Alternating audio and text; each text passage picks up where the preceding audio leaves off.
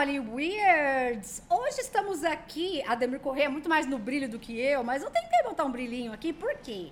Porque a gente resolveu fazer, desde aquele blind item do Jeremy, uh, Jeremy, Jeremy Allen White, o The Body Awards, com várias categorias completamente bizarras, do que foram os melhores, ou os mais loucos, ou os mais bizarros do ano de 2023. Sendo que é tão maluco que tem até coisa de 2022, que eu pus porque eu vim em 2023.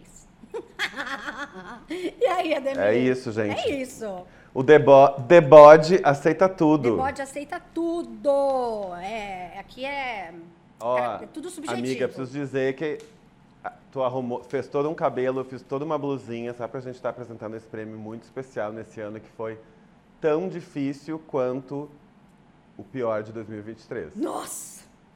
De Keanu Reeves, Enfim. né? Vamos, vamos voltar a todas as E- piadas do ano novo. Não, é, não, não parem com as piadas de ano novo. Ai, todo ano fazem. Isso, todo ano vão fazer, tá?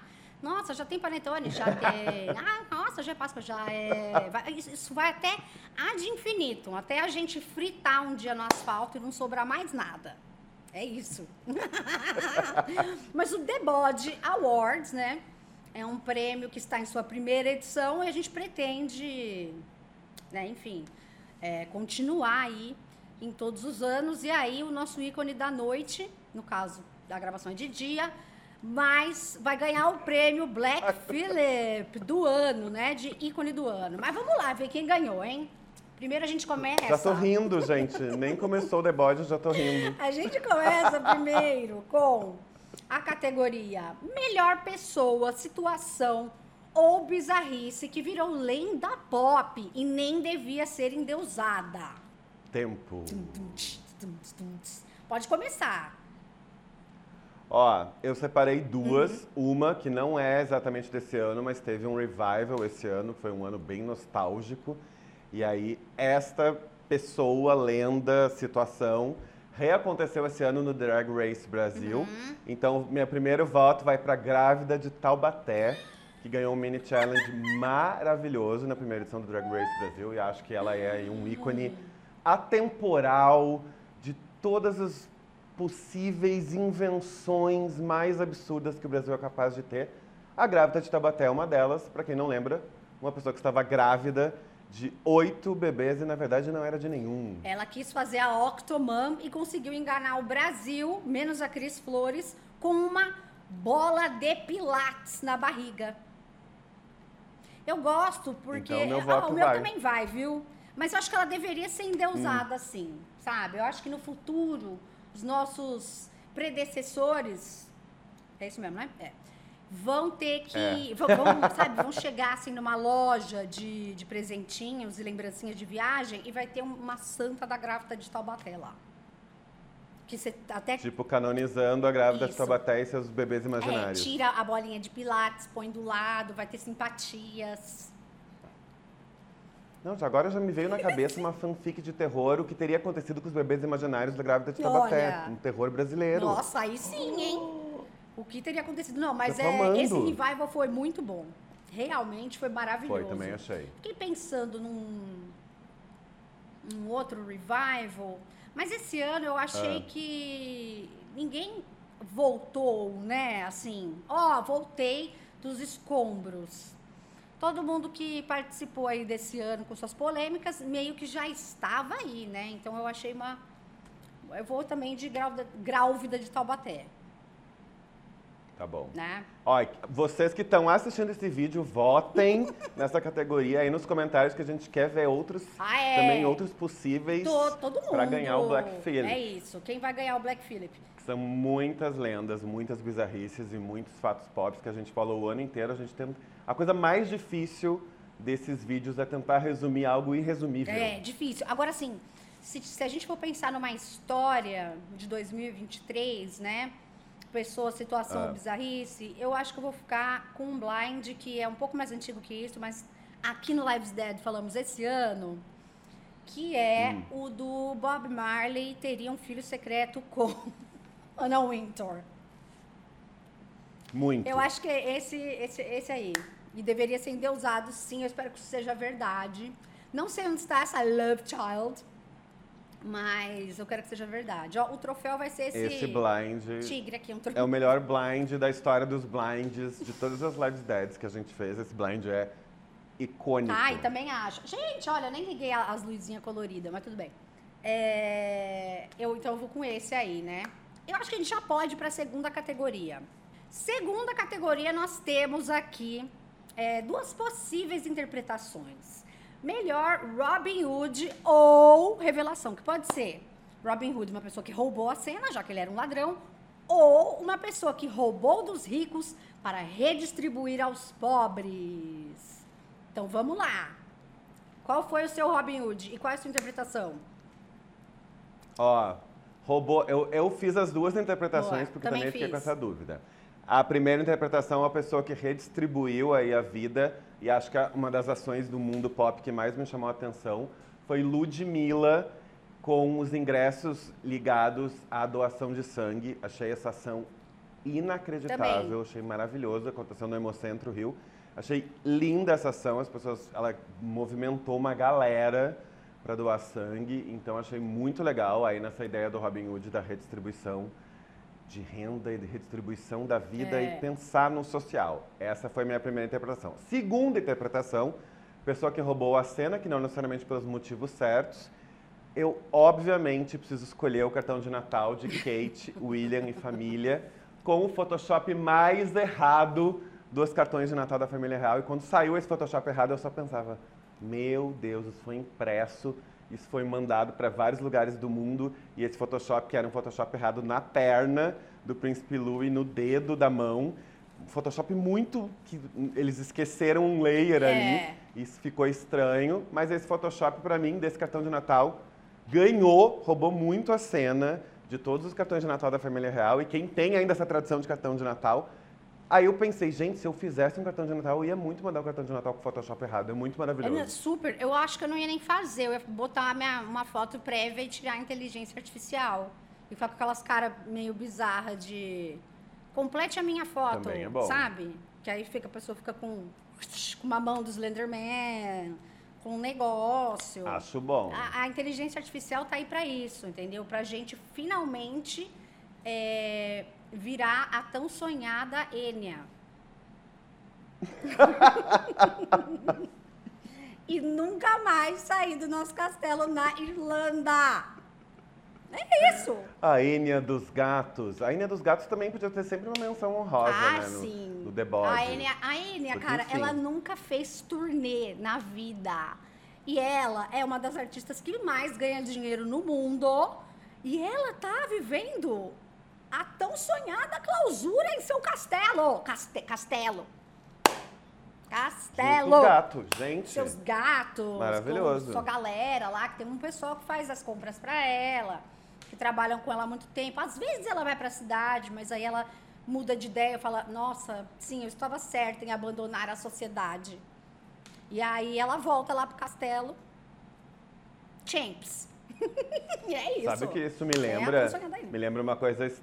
Me lembra o roteiro de A Freira 1, que elas ficam na clausura lá e aí o cara vai levar as compras e descobre que uma freira tinha morrido. Me lembra muito. Nossa, pode crer, pode crer.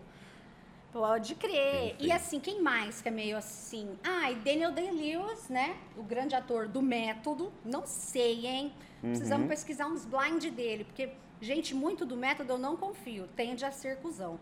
Então, ele faz sapatos. Ele faz Verdade. sapatos de luxo numa, num vilarejo. E as pessoas compram os sapatos dele feito à mão. Não sei, tem uma energia que ao mesmo tempo é excêntrica e interessante. E ao mesmo tempo energia de uma pessoa que é um, né? Então vamos, vamos ter que dar essa pesquisada aí pra ver se tem A gente vai, dele. a gente vamos criar um local de estudo específico pro Body Awards, que é a Invocação do Método. Olha! Olha, eu amei! Amei! Invocação do método é quando a gente. Isso é isso. A gente pesquisa os atores do método. Outra atriz que eu não sei se é do método, porque ela também é Hum. muito particular e também é meio enclausurada, obviamente, é a Tilda Swinton. Mas ela eu acho que deve ser uma pessoa interessante e legal. Dizem que ela mora também numa micro city e que todo mundo já acostumou com ela, porque na verdade ela sai na rua e tudo mais, né? Mas a gente ela é enclausurada no sentido de não morar em grandes capitais, então ela mora num vilarejo mesmo. Não sei se é o mesmo do Daniel Day-Lewis, se for, deve ser uma coisa legal, né? Cheia dos... Não, já, já tô vendo esse, essa, esse pacote turístico do Invocação do Método, para visitar pessoas do método em vários lugares do Ai, eu mundo. Já adorei tô isso. Eu amei. Ai, cheio de significado, cheio de arte. Adorei. Prêmio Invocação do Método. Amei. Enia Awards vai para Enia, não. E temos até... E o Ai, troféu eu é um gato. É um gato. É um bode ter um gato. Eu não falei os meus ainda, né? Melhor Robin Hood, revelação Não. de roubar, dos fazer a redistribuição de renda, foi pra mim a Lana Del Rey, que doou seu cachê de shows dessa microtour que ela fez agora para as cidades em questão. Aê, porque ela Muito, não precisa muito. do dinheiro, ela diz que faz isso porque ela ama. E é verdade, porque se ela não gostasse, ela não ia fazer por dinheiro nenhum. Como nossa querida Enya! Então, é, eu achei muito legal isso. É, e no outro, de roubar a cena, eu escolhi duas pessoas. Uma, nossa querida e onipresente Julia Fox, cuja biografia Down the Drain está justamente na lista de best-sellers do New York Times 2023, porque é um livro muito maravilhoso. E se você ainda não assina o Hollywood Bios, está aqui no link, né? Estamos deschavando aí essa biografia no Clube de Livros por assinatura do Hollywood Forever TV. E ela, quando deu aquela entrevista, não me lembro que evento foi, que perguntaram para ela, você já escreveu o seu livro, né? Que ela tava até com aquela aquela choker, um vestido choker que ela mesma fez. I'm really made it myself, yeah. Então, ela falou, perguntaram, ai, o que você está fazendo? Ela, meu livro. Ai, seu livro tá bom? Ela disse, it's a masterpiece. Falou que era uma obra-prima. E aí ela revelou, não Amo. tinha escrito uma linha. Então, eu realmente tive que me puxar para entregar o meu máximo aí. E é muito interessante, assim, a vida dela é bem... É, o filme Kids é bem dirigida por Larry Clark, roteiro de Harmony Corrine, com pitadas de Christian Total. F. Ela foi uma dominatrix né, em Nova York. Então, é muito legal e eu acho que ela é um ícone muito interessante. Ela mostrou o apartamento dela, que tinha rato. Ela é TikToker, sempre né, bem desmontada. Assim, eu acho que tem tudo a ver com a época em que vivemos de desmantelação das mentiras, né? Inclusive, até Beyoncé apareceu no TikTok meio desmontada, né? Finalmente se rendeu aí é, a humanização dos ícones pop. Faltava ela, eu acho, só. Não sei se tem mais alguém. Mas ela, Acho que não, acho que né, faltava ela. ela realmente estava ali. Beyoncé, santa glorificada do panteão, já desceu, já foi pro TikTok, já tá fazendo umas coisas mais desmontadas, né? E a outra pessoa Sim. que eu escolhi para roubar Ah. a cena foi a North, a Northwest, que nessa temporada aí, né, na quarta season Hum. do Keeping Up, realmente mostrou que dará continuidade ao Império Kardashian, que se encontra aí, né, um pouco abalado devido a conflitos internos, uma guerra civil Kardashian. Não, sério, é, essa briga da Kim, da Kourtney, é, acho que também é, essa parte da identificação, né, com as pessoas é, acaba prejudicando um pouco a marca delas, uma vez que impossível se identificar com qualquer uma delas, né? É, E ao mesmo tempo tem um reality show, né? Que também é um pouco desconstruído. Já na, na Hulu ele é mais desconstruído do que no I. E a Northwest é muito engraçada. E ela é agressiva, assim, tipo, ela tem um humor agressivo. Unapologetic. E ela é uma criança, eu sei, mas. E fez os versos aí de um rap do Kanye, né? Do Vultures, que não saiu ainda, não sabemos, né? O que, que vai acontecer. Até a data dessa gravação. É, enfim, não e a sabemos. gente está vendo aí, né, no caso, até o momento dessa gravação, que o Kanye West está fazendo seus rants, está fazendo seus discursos de ódio aí, né? E fazendo, e falando muitas coisas aí pelos cotovelos por aí. Agora, nada de Vultures. Então, a North e Julia Fox. Meus ícones. Gosto, acho que as du- concordo com as É. duas, acho bem bom. E, e North representa muito Nasce uma Estrela, porque é assim, Nepo Baby máxima, com total liberdade de opinião. E aí ela foi por um caminho aí que tá super causando. É. E repercutindo loucamente, que é um pouco a história aí da família toda dela e do próprio pai, Essa né? é a que, cara tem do Kanye. Essa, essa- a cara total, acho que ela é até mais parecida com ele do que com a Kim, Também né? acho. Até na, Sim, e ela ama em ele, né? transformar as ações, ah, super, em transformar ações em, em polêmicas mesmo, ela ainda sendo muito jovem, ela já deu umas puladas pra frente, aí já tá realmente segurando o legado. Segurando Também o acho. legado. Eu gostei da fantasia dela de Halloween, que foi o urso do Graduation, do, do Kanye West. E aí tem um TikTok, que tá bem famosinho agora, que chama Kanye West Lover. Eu não lembro, tem uns números na sequência, que tá todo mundo achando que é a North, né? Tentando trazer aí momentos diferentes do Kanye West para que as pessoas vejam ele também sob outras luzes, né? E aí tá todo mundo, não, certeza que é a North, certeza que é a North, mas tudo bem, não dá pra saber, né? Veremos, quem sabe. Não dá. É. É. E temos agora mais uma categoria pra gente falar bem das pessoas que a gente gosta, que eu acho que vão ser muito parecidas, Ademir. Eu acho. Então vamos lá, ó, melhor ator ou atriz que está em tudo, mas é bom. Quem você escolheu? Pra quem você tira o Mia chapéu? Goff. A Mia Goff. Eu Mia! também escolhi ela. Eu tiro o chapéu, tiro tudo. Mia, e não acho que ela tá em tudo, acho que ela deveria estar em tudo. E acho que ela é boa em tudo. E neta da atriz brasileira Maria Gladys. Aê, lógico. Amo Mia, amo. Eu também. Nunca errou. Eu acho ela, além de uma grande atriz, né? Que faz é, diversos tipos de papel, não só filmes bizarros de, de horror e de terror psicológico, mas ela fez Little Women também, que ela tava, Uhum. né? Já numa outra, num outro alcance, assim, eu acho que ela é foda. Ela é muito boa atriz. Não foi o Emma? Tô confundindo agora. Ou foi o Emma? Tô na dúvida.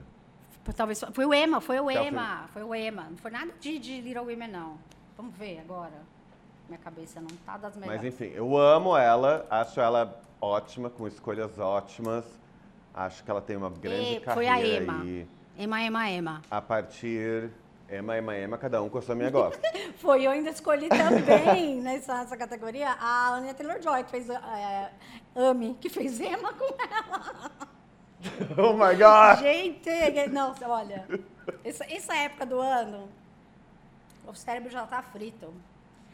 Fritou. Amiga, só te fala um negócio. Mia, An- Ania, Emma, Emma, Mia, Ania. Fala rapidinho três vezes que elas aparecem. menina é Ena, Emma, Emma, Enia, Emma, Enia. Sabe quem eu escolhi também? A Mia, Ah, a Emma, não, a Anya e a Margot Robbie. Que fez aí. Também o, gosto. Eu nem lembro se é do ano passado ou não, do o Babylon, foi do ano passado, né? Mas enfim, Uhum. ela nem está em tudo agora, mas ela é uma produtora também, então ela está em mais coisas. E eu acho ela muito fofa, sabe? Ela é uma grande bombshell, assim, mas ela tem uma personalidade muito aproximável, né, das pessoas. Então eu acho eu que gosto ela vai Bem, bem, bem. vai ficar bastante aí nesse, nesse universo hollywoodiano, porque ela tem muito a acrescentar num lugar, né, onde as pessoas são meio posers e chatas. E nenhuma delas aqui que a gente citou são. Então, gosto. A gente não falou nenhum ator, né? Gosto também. Não. Mas na verdade, quando eu pensei nessa categoria, não me veio nenhum na cabeça de um lado positivo. É, então. Então achei melhor não é, colocar não me veio ninguém. também nenhum. Tudo bem, Tá, né? tá tudo certo. Agora a gente vai problema. pra próxima. Até- desculpa, o quê? Não, não tem nenhum problema. Não tem, não tem. É, É isso, isso aí. aí. Aí a gente vai pra próxima que é melhor ator ou atriz que está em tudo, mas tem preguiça. Não significa que a pessoa é ruim, tá? Significa que tem preguiça. Significa que É. tem preguiça. Bom, Ó, eu voto sempre no que eu tenho sempre preguiça, que é Timothée Chalamet. Chalamet. Tenho preguiça. Timothée Chalamet Mingue, ele não dá, não vem mais. Não, mentira. Eu tenho preguiça dele também. Eu acho que ele é um ator ali, né? Foi, entrega ali o mínimo, tem que entregar. Não, é- não acho ele um super ator. É, está em tudo, está enchendo o saco. Ah, é isso. Ah, e sabe quem tá em tudo? Eu amo também? A Florence Pugh. Vamos, vamos- ela tá em muita coisa, Ai, né? super, amo. Amo ela muito. É... E Gosto é isso, bem. Chalamet Minguet, não... também concordo, não dá. Mas sabe o que eu acho do, do, do Chalamet? Tem uma coisa... é, eu não consigo nem entender. Eu, eu acho que... No Me Chame Pelo Seu Nome, eu gosto do que ele, do- dele. Acho que ele está super bem. É, mas eu tenho uma coisa que, eu, que talvez justifique a preguiça que eu tenho dele. Como ele está em muitos projetos, eu não sei se dá tempo dele construir as coisas e construir os personagens e construir as ideias. E não que ele seja do método ou não do método, mas Ah, é Pra mim é tudo muito É, parecido. acho. e isso me dá. E isso é, Eu, particularmente, né? Só posso falar por mim, não gosto. Então, e acho que tem a ver também com excesso de projetos. Aí, ah, ele tá em Duna, ele tá no Willy Wonka, ele tá nisso, ele tá naquilo. E pra mim sempre dá meio. Tá, é tudo meio igual, enfim. É, e acho que isso tem a ver também com o excesso de projetos. Acho que ele não tem muito tempo. Tô tentando justificar minha própria preguiça dele, que eu mesmo tenho, mas enfim. Não, mas eu é acho um que você olhar. tem, tem um super ponto aí. É, eu acho que também a pessoa acaba chamando assim por uma bilheteria, né? Porque ele é um galã. Claro. Sei que não parece, mas ele é um galã. Entendeu? Sim, ele tem, tem esse olhar. Todo mundo quer ele porque ele movimenta. Agora está num namoro maior, midiático. Então tem todo esse lugar. Ele está refazendo coisas que são muito importantes da, do cinema. tipo, Duna, tá revendo. Willy Tem o. Wonka, tá no Duna, que é um super clássico que está sendo refeito. Então, assim, obviamente tem aquela coisa no New Generation voltando em outros filmes, como é Nasce uma Estrela, como está acontecendo agora com, esses, com esse prequel do, dos Jogos Vorazes, que tem esse lugar, né? Que a gente faz tanto parte dessas coisas que parecem que elas não passam, mas na verdade passam, né? Então, É. tipo, agora é, Jogos Vorazes, por exemplo, esse agora novo, é um Jogos Vorazes para uma nova geração. Já tem um olhar Eu quero que super é isso, a Jennifer. Lawrence, ela já é. Eu gostei, É? sabia? Deve ser legal. Eu Gostei. gosto da trilogia, assim, apesar de tudo. Eu gostei da ideia, a Viola Davis, assim, ela poderia ser uma Robin Hood Ah, ela é demais, de né? roubadora de cena, porque ela tá maravilhosa, como a doutora Gall, inventora dos, dos Hunger Games. assim, Ela tá maravilhosa, uma vilã absolutamente cruel, mas com muitas, muitas camadas interessantes. E aí eu acho que tem isso, sabe? Viola é uma pessoa que pode estar em todos os projetos, que eu vou sempre amar, porque ela tem um olhar muito cuidadoso sobre os trabalhos, ela é sempre muito diferente. Muito Então, diferente, tem é isso. A interpreta- interpretação dela, né, é sempre é, levada para um nível que outros atores ou até mesmo outros criadores ali, né, talvez não tivessem pensado. Eu sempre acho que ela adiciona muita coisa, assim, né, aos personagens. Eu acho também. E principalmente em adaptações, quando você já lê o livro, você vê que o olhar dela é sempre muito forte, né? E sempre é, é, aceito ali pelos diretores, justamente por isso, muito coerente e tudo mais. Ela é foda, né? E ela tem um. Não, ela é maravilhosa. Physique do Role também, que ela entra em qualquer lugar e a beleza dela simplesmente rouba tudo que tá em volta, né? Tem isso também. Não, ela é muito bonita. incrível. E aí, é, tem esse lugar, né? Ela tem essa, essa presença e aí é bem exatamente o que você está falando. Ela tem esse olhar que é dela, É. né? Que é artístico, que é uma criação que é dela, que é uma coisa que vem até da experiência. E aí talvez se a gente fosse comparar com o Timothy, que é mais jovem, né? né, tem uma coisa talvez de construção, talvez ele consiga entender no timing ali de Hollywood como Operar sem estar ter nos que. projetos. E... Exato. Total, mas muito, muito legal isso que você falou, né? Porque eu tava vendo uma entrevista de Oppenheimer e o Christopher Hum. Nolan falou que ele deu, ele falou assim, ah, eu dei um tempo tão curto para eles, para eles todos, né, se prepararem, seis meses. E aí eu fiquei pensando, caramba, seis meses seria um tempo bom aí, vai. E eu não, o Chalamet, Sim. não sei se tem esse tempo todo aí não. Então, muito pertinente, assim. Talvez ele consiga trabalhar, né, fico- num ritmo mais acelerado ali de pastelaria de Hollywood, entregando ali. Não dá pra falar que o cara é cigano Igor, né? Assim, mas ele, ele entrega, mas, mas, mas é, né? Mas é que é, né? Sim. Daquele jeito. É, enfim, ele criou, né? Se criou uma- um- todo um mistério sobre ele, todo um desejo sobre ele. Ele tem esse olhar, a gente já falou disso, né? Ele tem esse olhar novo sobre o masculino, agora tá num super namoro. Então, ele criou essa mitologia em volta dele também, né? Que fez dele um astro e não exatamente só um ator. E também tem essa diferença, Sim, né? uma estrela. É importante é, também. é.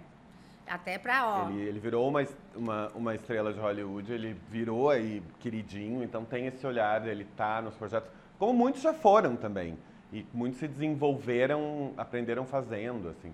É que eu particularmente me dá um pouco de preguiça, porque Também. eu acho que ele escolhe projetos muito incríveis Tem que e fica descansar a tudo meio na- no mesmo tom, assim, muito diferente da Florence Pugh, muito diferente da Anya, da Anya Taylor, muito diferente da Mia, que também escolhem projetos incríveis, mas que são totalmente é, opostas um filme da outra, É. delas mesmas, os personagens, enfim. Mas deixando sempre bem explicado, essa é só a minha opinião, não é a verdade, é a minha verdade. É, eu tenho a minha verdade também, porque eu escolhi o Shyamalan e escolhi quem? Joaquim Phoenix, que eu já fiz um vídeo no TikTok falando que eu não gosto dele. Não, ai, mas ele é um bom ator. Eu não gosto do tipo de atuação dele. Por quê? Porque eu vejo ele atuando e na cabeça, ele está dentro da cabeça dele pensando, eu vou entregar uma performance foda. Então eu vejo o Joaquim Phoenix em todos os personagens e não os personagens, sabe? Que é algo. Ah, mas todo ator que tá em muita coisa assim. Não, o Leonardo DiCaprio, por exemplo, eu não vejo. Eu vejo ele como um personagem que ele tá fazendo ali, entendeu? O Joaquim Phoenix, eu acho que ele Tá. tá sempre assim, eu sou foda, eu sou sinistrão, eu sou excêntrico e é isso que eu vou entregar aqui pra vocês. Eu não gosto dele. É, ele tem esse olhar. Ele é, acho que assim, das pessoas identificadas como homens, ele é o mais do método possível, né? Ai, é. Acho que ele, ele, ele tem esse. Também escolhe projetos absurdamente incríveis, com diretores muito fodásticos. E tem, ele tem esse lugar, meio esse, esse, esse peso, esse, esse significado, essa Joaquim Fênix- Fênixização da vida, que ele realmente traz para ficção. Ah, Sempre é. lembro dele quando ele viveu aquele personagem na vida real e, e aí quando Foi começa ali a que falar isso, eu começou sempre o lembro isso. né? Naquele. É. Eu não estava lá. Mas assim, É, melhor escolha de personagens ever, né? Porque ele só faz filmes que são interessantes. Isso é, isso é real. Olha. Gosto muito dele em Her. Então, eu Gosto muito de Her. Her. Tu odeia Her? Odeio Her. Não, eu Eu gosto, acho. amiga. Por quê? Eu acho incel. Tá. Sabe? Sabe por que, que eu gosto? Acho que é o melhor papel da Scarlett Johansson. Ela não aparece. Ah, eu amo a Scarlett. Eu sei que ela é problemática. Não, eu também, mas, a- mas acho que ela, ela, com a voz, ela conseguiu fazer um trabalho muito incrível. Ela é. Eu gosto dessa ideia. Não, assim, filme. Gosto O dela. filme não é um filme ruim e tal. Mas o personagem me irrita. Sabe? É, o final, ele. O grande finale ali, né? Não é só isso, lógico, tem outras discussões, mas uma Sim. das discussões é que ele descobre que ele não é especial. E ele é um homem adulto. Era pra ter já saber disso com o quê? Uns 14? Então. Né? Fiquei meio assim. É, é, E é. Eu, eu fiz. A minha leitura veio desse filme veio é muito próxima disso que tu tá falando, mas tem muito a ver. Eu acho que ele representa o personagem, né? Feito por Joaquim Phoenix, ele representa muito do que a gente está vivendo hoje sobre os homens, assim, sobre o olhar do que é ser adulto, do que é, é, se identificar com o masculino. Eu acho que tem esse esse lugar e não acho que o filme tem essa tese toda, tá? Só tô pensando que a Não, gente tá agora a falando gente sobre falou ele sobre agora. isso, sim. É, mas é. Entendo, de, de uma muito olhando- fantasia infantil perpétua. É, exato. Uma coisa meio. mui- eh, vejo isso em algumas pessoas. é, Também. Não, e, e acho que talvez esse personagem me traga esse olhar e por isso que eu gosto. Mas também não.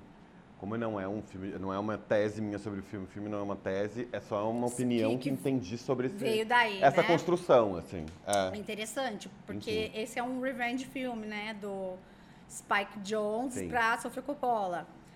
E então, por isso que eu vejo esse um olhar muito dele ali, né? Assim, dessa desencantamento e desilusão que eu acho que é um pouco atrasado aí no desenvolvimento do personagem, né? Tipo, cara, você tá falando com uma inteligência É. artificial, né? Hello, você... Ele tá lidando com um personagem adulto com uma cabeça de, de adole. É, que realmente faz. É isso que a- evoca muito como os homens são hoje. Isso é verdade. Talvez eu reassista por esse É, prisma. eu fico. Eu penso sempre nisso, porque acho que tem um lugar muito estranho desse filme, porque ele não se, ele não se encaixa, né? Quando, quando vai acontecendo as coisas e o namoro com, com inteligência artificial, e não é um spoiler porque o filme já é velho, é tipo, você- aquilo vai se desencaixando cada vez mais, e aí você vai entendendo. Tem um pouco a ver com essa infantilização da personalidade de um adulto, É. assim. E, é, e tem uma coisa da- dessa. Que não é uma masculinidade frágil nem vulnerável, é uma coisa da, que não é uma desconstrução, é uma coisa de inadaptabilidade do homem à realidade. Nossa, falei que palavra linda. É, Não sei mas como é não verdade. errei, mas enfim. É, isso, total. Acho que tem esse lugar, esse filme me traz esse olhar e que é muito louco, assim. E eu vejo esse personagem hoje em algumas pessoas, em ações e até pessoas públicas e, e até no desenvolvimento das- de algumas coisas na sociedade, Também- assim, também. em relação a, a- Também vejo. penso nisso, assim, mas não acho que tenha todo esse, talvez tenha a ver com um olhar Te da trouxe. arte que olhe para o futuro, é, que me te trouxe esse caminho, discussão. assim. Nossa, interessante. Eu amigo. gosto do Spike Jonze, Eu então também gosto, sabia? eu sempre olhei esse filme com carinho, assim, gosto dele, acho ele legal. Eu gosto do Ben John Malkovich. Mas tem, Que é uma loucura, é, amo. Mas tem muita Eu gosto dos clipes dos que ele clipes acho que são os fez, mais legais também. Não é tudo dele É, que eu gosto, esse- não. Dele e. Mas acho ele, é, é, ele tem um turma dele. lugar interessante, né? um olhar interessante que é muito dele, assim. Que não é só estético, que não é só visual, que é, é maior, assim. Gosto, eu gosto dessa, Dessas. desse look, Sim. assim, dele, da forma como ele vê. Assim como eu gosto da Sofia Coppola, que tem um olhar que a gente já hoje assimila também como uma estética, mas que é muito maior, que é um olhar realmente É auto- mais autoral, uma né? visão é uma visão de mundo que é dela, que só ela faria, que só ela entenderia daquela forma e que é muito interessante. Muito interessante. Eu vi várias críticas, ainda não assisti Priscila, né? Mas. Também não. As pessoas estão um pouco chateadas aí, né? Vi vários depoimentos no TikTok, principalmente, de que a Sofia Coppola deu uma vilanizada no Elvis, mas assim, o, li- o filme foi inspirado no livro Elvis and Me, né? E a própria Priscila, ela não faz nenhum julgamento de nada ali, entendeu? Ela só conta o que aconteceu. Se o que aconteceu vilaniza o Elvis, aí já não é muito, né? Problema É, da diretora. vamos- Acho que é, a pessoa vamos- deveria ler o é. livro da Priscila, que foi o que ela escolheu para contar essa história, né? Foi o, o olhar da Priscila. Acho que Priscila deve ter, não li o livro, né, mas ah, conheço bem a obra de Sofia e acho que ela deve ter feito um Elvis em camadas que a gente nunca viu, porque na real, as pessoas que são reis e rainhas de coisas que a gente define que são, elas geralmente beiram a perfeição, né, mas elas não deixam de ser pessoas, elas não deixam de É, errar. exatamente. E Elvis é super, por mais que as pessoas amem ele, ele é controverso. Isso não diminui o fato das pessoas amá-lo. Claro, Ama- de ele de ser ser amado fã e tudo mais, né? É, Exato. E é mas, geracional assim, também. Tem uma história. de Exato. destruir uns mitos, que- assim, né? Tipo John Lennon também. Ele é destroçado na internet hoje pelos mais Sim. novos. Mas tô louco pra ver, quero bem ver Priscila, quero...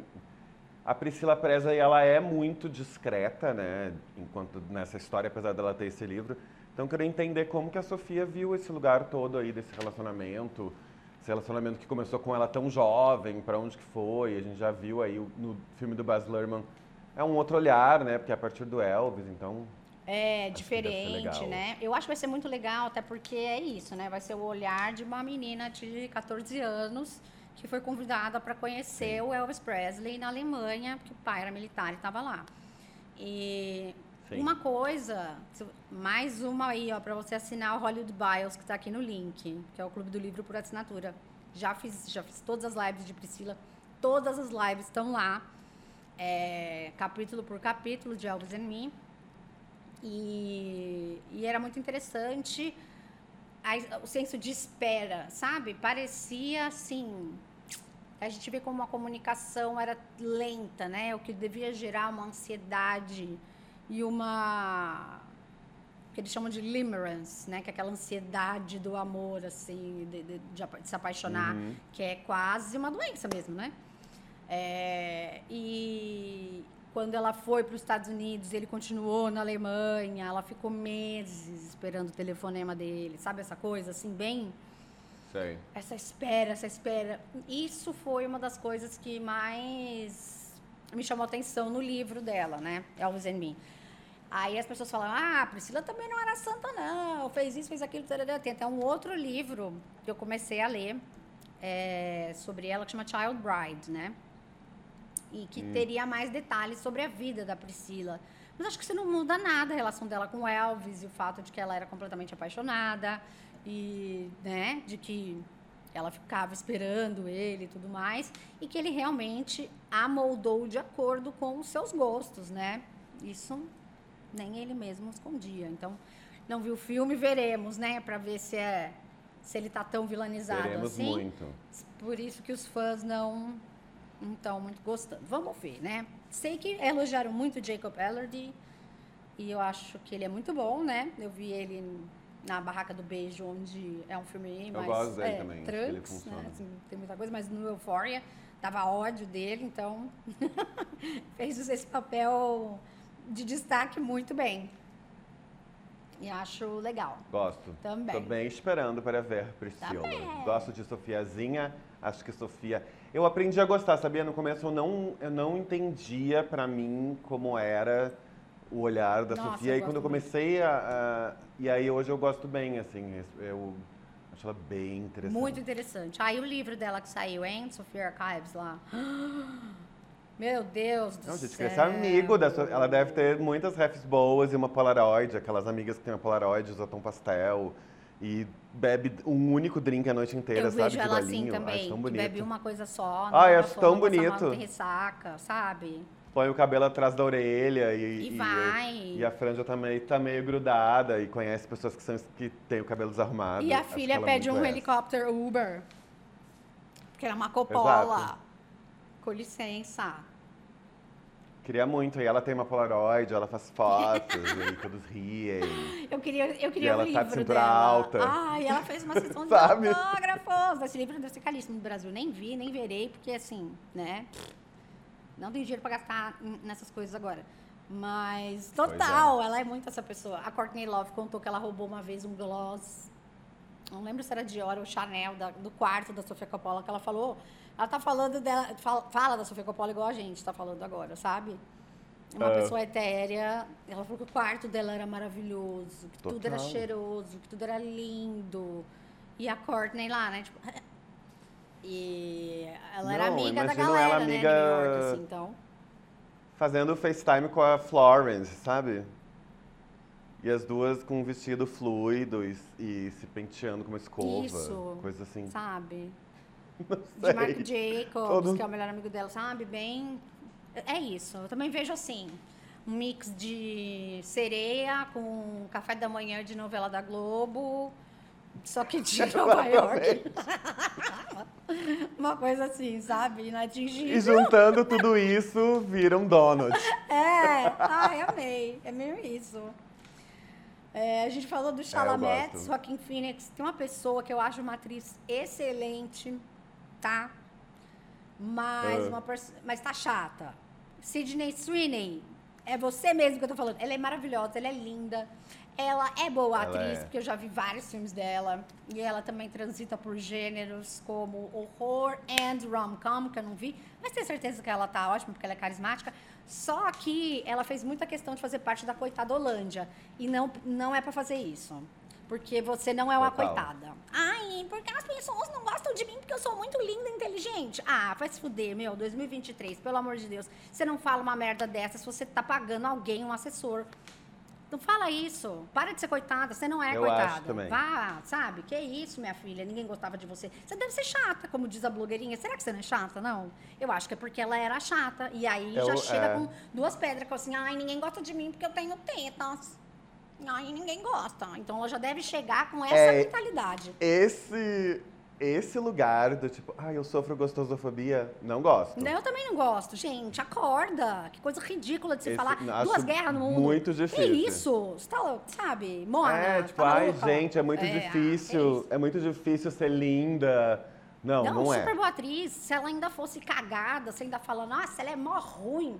Sabe? Blá, blá, blá. Não, talentosa. Mas- Para de ser coitada, meu. Sabe Ah. uma, uma coisa que eu acho que aconteceu com ela? Eu gosto dela, mas acho que ela rolou alguma estratégia de relações públicas em relação a ela, de ela ser mais vulnerável e mais humana, porque ela é linda, né? Ela é iconicamente uma beleza padrão, É. assim, de Hollywood. E acho que eles tentaram humanizá-la e aí ela foi pra esse lugar da coitada Holândia, como você bem falou, que é isso, assim, tipo, e amor, não rola essa narrativa, vamos criar outra. É, daí ela tá daí fazendo papel de pique-me, de chata. É, não sei. Porque ela foi pra um lugar muito estranho, assim, e é esse lugar de medir a coitadice, sabe? Ai, é muito difícil pra mim porque eu sou assim, amor. Ai, pelo na amor, faculdade né? todo mundo me odiava porque eu era muito boa aluna. Será? Não acho que não era por isso não, né? Você devia ser meio insupor pra estar aqui falando isso agora. Devia ser um É, cu. acho que. Mas acho que eles te- tentaram colocar. Porque ela era, tinha, ela era mais discreta em relação à vida, à- à vida pessoal e, e aparições e tal. E eles tentaram contar umas narrativas sobre ela e foi, ela foi se enrolando, assim, num lugar estranhíssimo, que é esse lugar de. é, é eu acho muito difícil, é, principalmente uma pessoa famosa, essa coisa de medir É.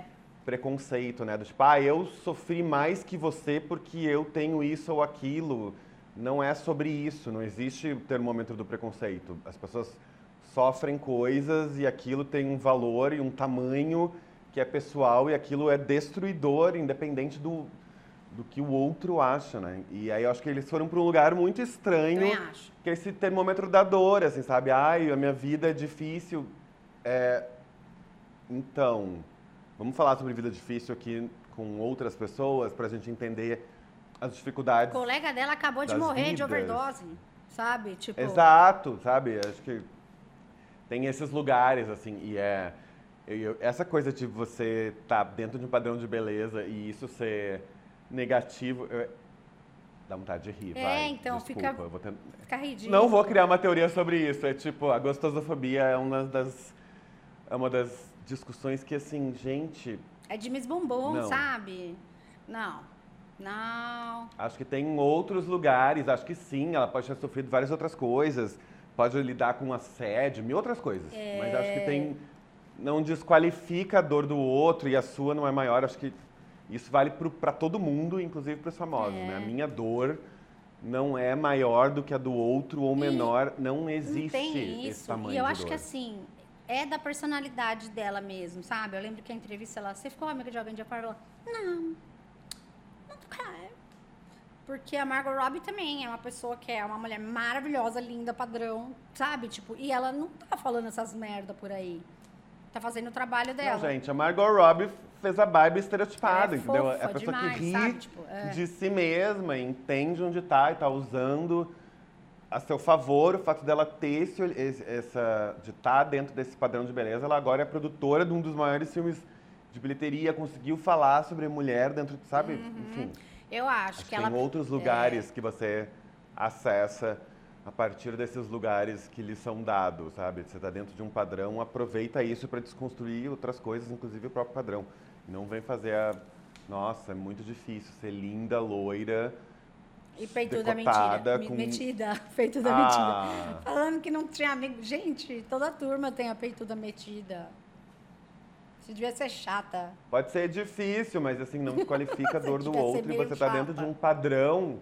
É, enfim, acho que tem vários lugares. Acho que sim, no fundo você é chata. É, vamos, vamos você trabalhar é- com PR melhor pra construir uma personalidade um pouquinho mais Total. acessível. Porque essa tá chata. Ela vai ter que.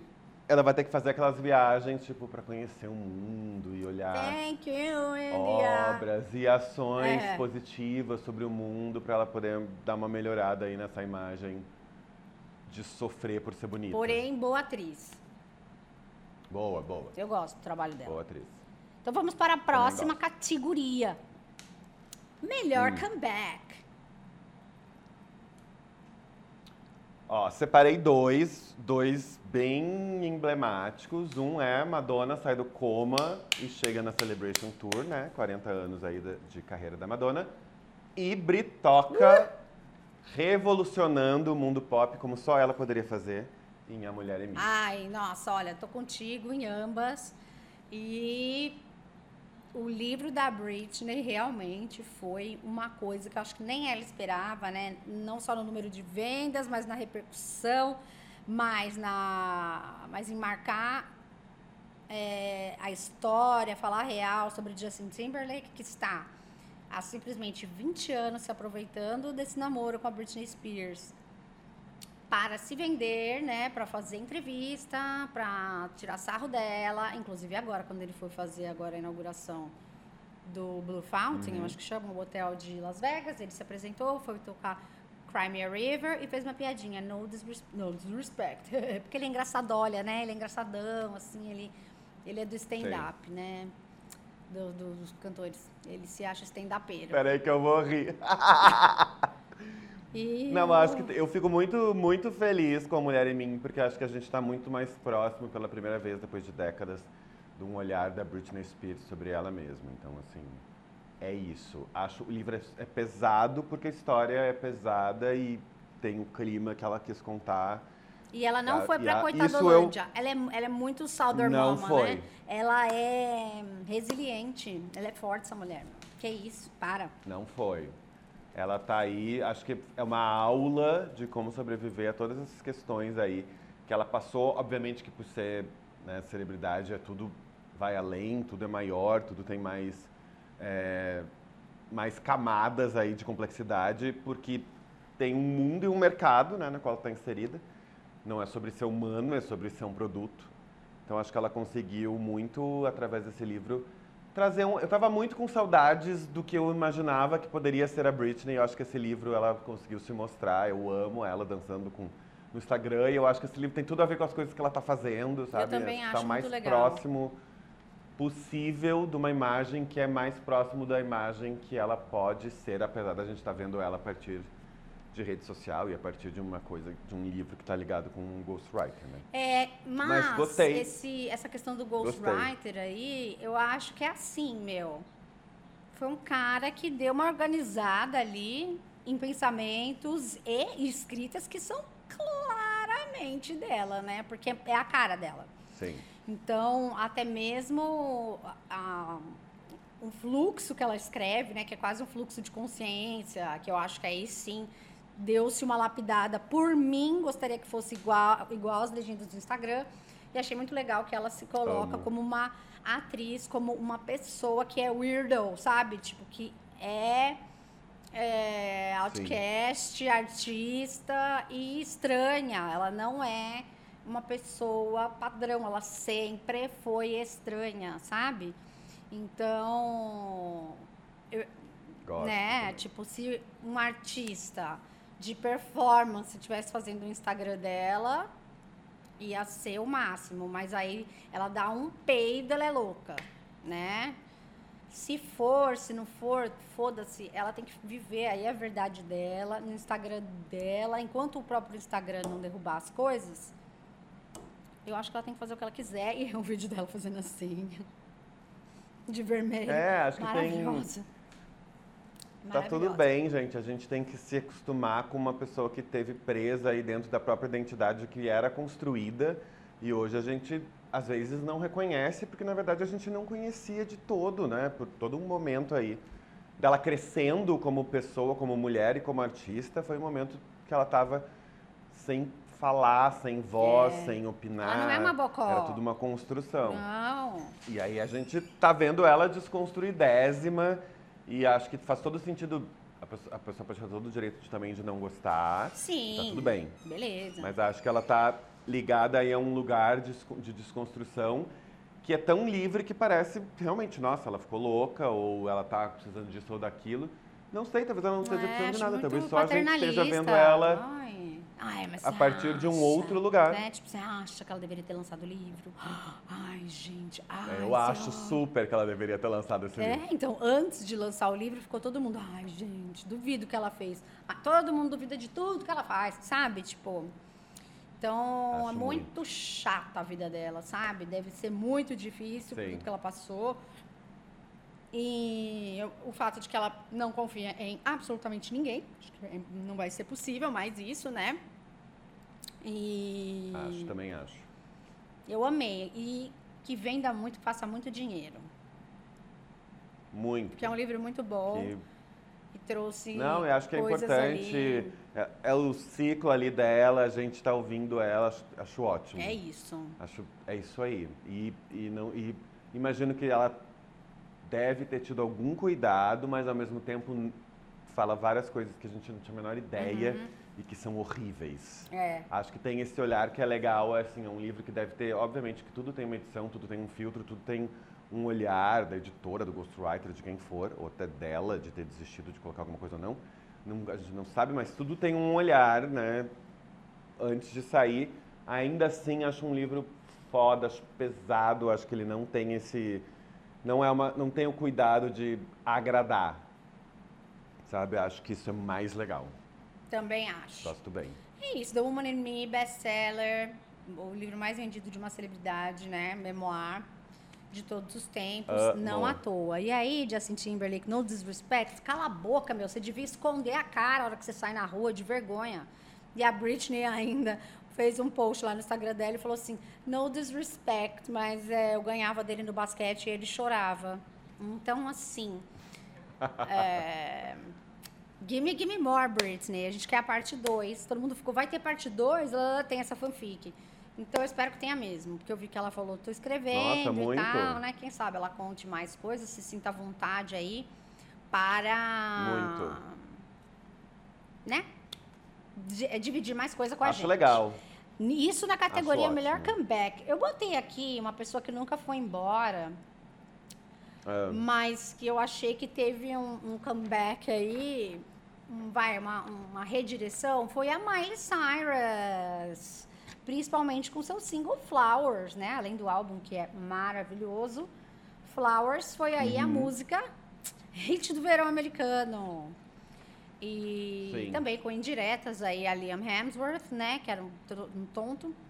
E aí a- fez com que as pessoas resgatassem muitos vídeos dele, né? Em red carpet, muitas coisas que eh, ele eh, situações nas quais ele deixou claro que não gostava da personalidade da Miley Cyrus. E é isso, gente. Você não gosta da personalidade, tem que acabar mesmo e tal. Ah, ele traiu ela com 14 pessoas. Isso é uma fanfic criada no Brasil. Ninguém sabe se é verdade esse negócio das traições. É verdade. Mas, ó, uma coisa que é importante, que a Miley representa muito bem, foi um ano de grandes revenge tracks. Então, assim, é, é um, tem esse olhar sobre a música é, muito ligado a cantoras mulheres. Então, Shakira, Miley. Tem, acho que é bem legal a gente É. pontuar isso, porque no mundo pop isso fez bastante diferença. Flowers é uma música que vem desse, desse mundo aí, né? Desse, que não é nenhum gênero, mas é esse olhar aí sobre as letras, que são letras de vingança. As revenge tracks bombaram, elas sempre existiram, não foram inventadas em 2023. Não foi a Taylor Swift que inventou. É, né? Sempre existiram. Enchendo o saco da mas, Taylor, que ela faz é. música pros boys. Galera, Ela Ah. faz mesmo, mas é porque ela tá falando sobre a vida dela numa os compositora. Beatles faziam música, não pra boy, no caso, mas pra mulher. Exato. Lá, tem um monte milhões. de banda de rock fala sobre isso. Exato. Mas esse ano teve um grande boom aí de revenge tracks e músicas, além de serem de vingança, músicas maravilhosas. Então, acho que é bom pontuar aí, aproveitando Flowers, que é uma música que é incrível. Esse boom aí das. que pode até ser um comeback, que criei agora dentro dessa categoria pra mim mesmo, pra eu mesmo votar, porque eu mesmo escolhi, porque eu mesmo achei que era legal, porque sim, é legal. O quê? Qual? Uma revenge track. Revenge tracks também pode, podem fazer parte de comeback, porque é bem, ó, desde o Reputation, né? Que a gente não via. Não, muito, gente. Não sei como não tem álbum, eh, não tem compilações de Revenge Track em formato vinil. Amo. Nossa, total, né? Não, mas ia ser muito legal mesmo. Alguém faça, porque eu tenho Revenge preguiça. vinil. É. Revenge vinil. Mas o Endless Amo. Summer Vacation é um álbum que é maravilhoso de ouvir, principalmente numa festa de boas em casa. Eu gosto É, eu achei até que ele teria mais repercussão, enfim, não sei. Mas eu acho que a Flowers, né, teve muita repercussão por ser maravilhosa. Mas uma coisa que teve muita repercussão também foi a bichectomia da Miley, né? Que o pessoal só se fala em outra coisa, não, mentira. Só se falou da bichectomia da Miley Cyrus. Eu não sei se ela fez bichectomia ou emagreceu pra caramba, mas assim. É. Tá chegando as coisas atrasadas nos Estados Unidos, né? Tipo, Ozempic, é, bichectomia. Gente, Ozempic tá aqui bombando no Brasil desde 2018. Tá, tá todo mundo É tomando. verdade. E aí, de repente, ah, Ozempic. Eu fiquei assim, como assim vocês não sabiam de Ozempic? Nossa, Brasil, viu? Melhor em tudo, né? Mas, ó, de Miley teve uma questão também que ela teve todos esses momentos aí dela, porque ela ficou mais reclusa, falou que não ia fazer Ai, turnê, da seita, fez o, teve- teve todo o, o. Backyard Sessions do disco, teve a seita, então teve, teve esse lugar meio que eu não, ela não saiu dos holofotes, mas ela criou mistério, né? Criou. Então aí surgiu tudo, na real. Ai, Miley, adoro Miley. Acho ela muito talentosa. Eu amo. Né? Que voz é essa, gente? Para com isso. Outro comeback que gostei, o Nika Maraj, Nicki Hum. Minaj, Nicki Minaj aí, é, que voltou com um álbum novo, que eu não ouvi inteiro ainda, mas preciso ouvir, vai ser meu álbum de férias. Nick, que passou aí por alguns problemas, né? Deu uma sumida. Hum, tá com, tava com boy Gosto shade. Mas Nicki Minaj é uma das melhores rappers do mundo. E isso não só das rappers mulheres, de todos os rappers, de todos os gêneros, ela escreve muito bem. Speeding verses, como ninguém. E outra que eu separei foi a Julia Roberts, que achei um Hum. comeback aí no filme da Netflix, O Mundo Depois de Nós, The World Behind Us, é isso? É. É, é isso. Eu achei esse filme muito eu legal. amo Júlia, né, gente? Não tenho, não, não tenho nada pra acrescentar. Acho Júlia Julia maravilhosa. eu Roberts, gostei né? do filme. Uma simpatia. É, Júlia tá aí há anos mostrando que é possível sobreviver com agora escolhendo projetos. E Nick, só queria fazer um, um- acrescentar um negócio. Acho que Nick vai ser uma das maiores turnês do ano que vem, né? Ela já prometeu fazer uma Olha, turnê vai ser- enorme é, de então. estádio. É isso que eu quero Acho ver. que vai ser bem. Acho que vai ser uma super turnezona. Tô bem esperando. Ela tem esse super esse potencial e super essa atração de público. Então acho que vai ser aí um dos grandes shows de 2024. Se eu pudesse apostar em alguém no ano que vem, eu apostaria muito Na Nick. nessa turnê da, da Nick. que Acho que ela vai voltar com tudo, até porque ela é tão grande que ela também precisa fazer grandes movimentos, né? Então não dá pra ela só lançar Uhum. e ficar fazer aparições tal e, e cantar música aqui e ali ela precisa fazer grandes ações aí ela mesma já disse que entra em turnê então acho que vai ser um grande show e Julia Roberts é sempre Julia Roberts não tenho nada a dizer amo. Ela é muito simpática, né? É, dizem, de trabalhar. acho que ela criou esse lugar aí de ser queridinha da América e agora ela conseguiu atrair para ela projetos interessantes então ela, ela faz as pessoas assistirem projetos interessantes por causa dela e acho isso um, um jeito bom de ser bonita, talentosa e carismática É. e não ficar reclamando. Sempre é. O filme da Julia... Isso! Ai, eu sofri porque meu sorriso era muito bonito. Ai, coitada. Acho. Não! Eu amo, Júlia. Portões da Coitada ela. estão fechados pra você, Sinead Sweeney. Coitada. É... Não, mas a Julia Roberts é muito legal mesmo. E eu adorei esse filme, adorei o uso de Friends, adorei que tem DVD de Gilmore Girls no bunker, que aliás os milionários agora estão todos Uhum. construindo bunkers. Meu filho, não vai dar nem tempo de vocês irem, porque a população vai estar na rua e vai botar a cabeça de vocês numa lança, tá? Só tô falando aqui. Total. Tô só adiantando o que vai acontecer. We are fucking ready. Vocês não vão chegar nem no bunker, tá? Tá bom? Tá? 1789. É só isso. vai lá. 14 de julho. Põe lá. É isso que vai acontecer. Acho que é importante, amiga, a gente pontuar que o The Body Awards, ele também tem várias frases de ensinamento no meio. Você só tem que achar onde ela tá. É isso, tá bom? Nossa, que raiva. Eu vi, a hora que eu vi. é, Ai, ai. Zuckerberg constrói bunker no Havaí. Amores, você não chega lá, não. Não chega, ó. A cabeça aqui, ó. É. Colapso da sociedade, meu filho. Acorda. Acorda. Pode construir o que você quiser, que não vai dar tempo de chegar, não, tá? Só avisando. Que o pessoal já tá aqui, ó. Por aqui. Vem aí a revolução. Aquelas começam. Gente, o que aconteceu com o The Body Awards? Voltando na beleza e carisma de Julia Roberts. Foram esses que eu escolhi. que mais? O que, que você escolheu Ai, de melhor Deus. comeback? É, e escolhi melhor comeback, escolhi Britney, né? Ah, você já falou, é verdade. A Britney, Britney e Já a... falei. É, que. É a gente, a gente resolveu mudar o mundo no meio da, da Isso. categoria e a gente se O Elon esqueceu. Musk e coisa na guilhotina. Eu, é, tive, eu dei, dei essa viajada, esse daydream. Ai, meu Deus. É, melhor comeback de personagem e estilo. Voto Barbie. Não tem muito o que dizer. Olha, a gente voltou em, em Barbenheimer, porque eu voltei no Killian Murphy. Então, fizemos um Barbenheimer. Acho que Barbenheimer. Ai, tem... foi a melhor coisa do ano. Isso foi tão divertido. Obrigada, gente. Porque a gente não tinha nada mais pra se apegar. E aí ficou legal, né? Essa, esse clash de filmes. E Margot Robbie, como produtora executiva, falou para o Christopher Nolan: não vou mudar a data de estreia. Tá com medo da Barbie? E aí ele falou: uh, não tô não, então vamos aí. E aí foi, deu tudo certo pra todo mundo, mas acho que deu um pouco mais de dinheiro pra Barbie, né? Deu, mas acho que teve um olhar também que, assim, se não fosse por Barbenheimer, Oppenheimer não teria tanta bilheteria. Concordo. Assim, acho que é importante. Eu concordo, Um filme eu difícil, um filme É, não é complexo, todo um mundo filme que tá afim de ir longo. lá ver no cinema. É, não significa que não é bom, ele é maravilhoso, mas é um filme que não tem esse appeal de grandes bilheterias e eu acho que essa estratégia do Barbieheimer foi, foi muito perfeita, fez bem para os dois. Barbie é um filme muito mais pop, né? Então ele, obviamente, movimenta mais pessoas. tal, É, e tem- dá pra levar criança. Imagina se eu levo a Antonella É. no Oppenheimer. Ela vai ficar tipo, nossa. Acho que tem esse Obrigada. caminho, mas acho que fez muito bem pro Christopher Nolan e seu filme. É. E eu voltei no Killian Murphy como comeback tipo, de persona- personagem e estilo, porque o personagem dele, Oppenheimer, ele se vestia ali, né, meio Thin White Duke, é, David Bowie, em algumas fases, né? Não só na fase Uhum.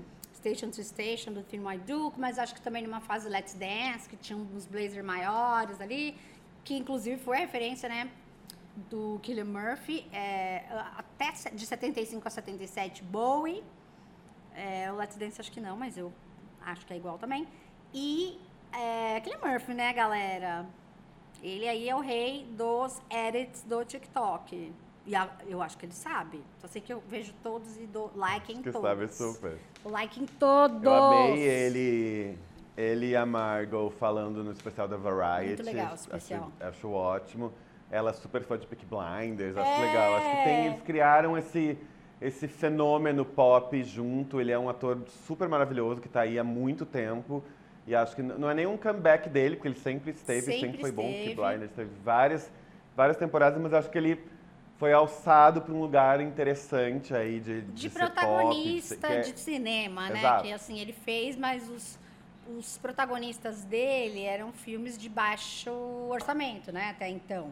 Muita Exato. coisa de diretores Eu amo ele Irlanda, né? no Café da Manhã em Plutão. ele Super legal. Que é o Neil Jordan, né? Café da Manhã em Plutão. Uhum. E então, são dire- eram diretores com menos mainstream power aí, né? O Nolan ele já tinha trabalhado mil Sim. vezes, mas nunca como um protagonista. E agora eu acho que ele tá aí, né? Indicado ao Oscar. Então, Tá. como protagonista, ele Não, veio vai aí. Ele é um ótimo ser- ator, ele é muito legal. é, Eu acho ele muito legal, sabe? Ele mora também meio isolado lá na Irlanda com a mulher dele, que ele é casado. Achei que tu ia dizer, ele mora no meu coração. Também. Ele mora no meu coração. E aí eu acho que foi um ano dele assim também, viu? Melhor comeback Também de. e acho, acha- ele é muito estiloso, né? Ele não usa stylist, tudo ele que escolhe. Então, escolhi ele. Mais Barbenheimer, né? Tamo aí. Pra próxima, total. olha, True Crime, hein? True Crime deu uma decaída aí em termos de Produções, eu tô achando todas feitas, tudo no, na cagada, assim, na pressa, entregando geral, mas tudo bem. True Crime, melhor True Crime para assistir pausando. Muito bom essa essa, Essa categoria. Eu, pode falar você primeiro o que que você escolheu.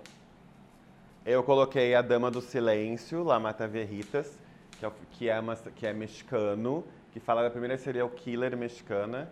Eu amei, amei, enfim, né, como obra. A história é horrível, porque é uma serial killer que matava pessoas idosas e ela meio que se colocava no lugar de, de- Ela trabalhava, dizia que trabalhava nesses lugares do governo que davam assistência aos idosos, ia lá e matava, já tinham crimes com assinatura e tal, e aí reconta essa história nessa série, assim.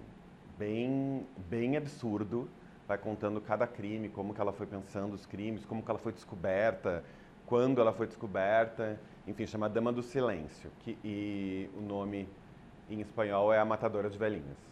Caramba! E você, Eu escolhi The Devil in Ohio, em Ohio não, The Devil on Trial, que tem o The Devil in Ohio também na Netflix, mas não é on trial.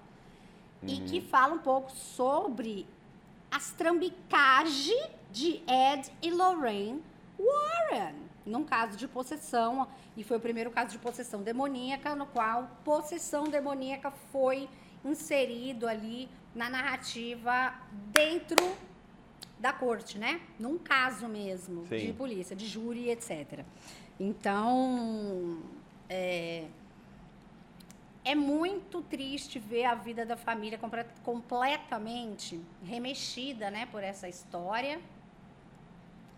É, a tese do filme levanta que talvez pode ser porque a mãe botava umas medicações também na comida de todo mundo para o pessoal dormir e não encher o saco dela, mas ela tinha também três ou Sim. quatro filhos, se eu não me engano. É, fazia tudo ali sozinha e tal, então ela colocava esse era um remédio meio hipnótico assim, né? Na comida de todo mundo e que teria seus efeitos colaterais e enfim, mas assim, eles fotografavam todo é, é, os momentos de isso é possessão. muito absurdo. Então eles têm as fotos, Isso é polaroids. absurdo. parece uma instalação, cara. Não parece verdade, né? Parece uma, uma arte de tão real É. Não, e eles que é, que são as fotos. Eles criaram esse, esse lugar, né? Meio que, em vez de lidar exatamente com a possessão, pelo menos o que a gente vê né, na- nessa série, a família ficou muito olhando para um olhar de documentar, Documentar. a possessão. Então era, era isso, assim, era uma, que vem um pouco, tem muito a ver com Ed e a Lorraine, porque isso virou um livro e mil coisas. E aí a ideia, você fica olhando, tipo, tá, eles não estão exatamente fazendo alguma coisa pela possessão, eles estão só mostrando. E isso vai ficando meio obsessivo, assim. é, eu fiquei um pouco chocado com essas fotos nessa, nesse True Crime, porque eu não sabia dessa história com esse requinte, assim. É, e assim, o modo como eles usam as fotos também, né?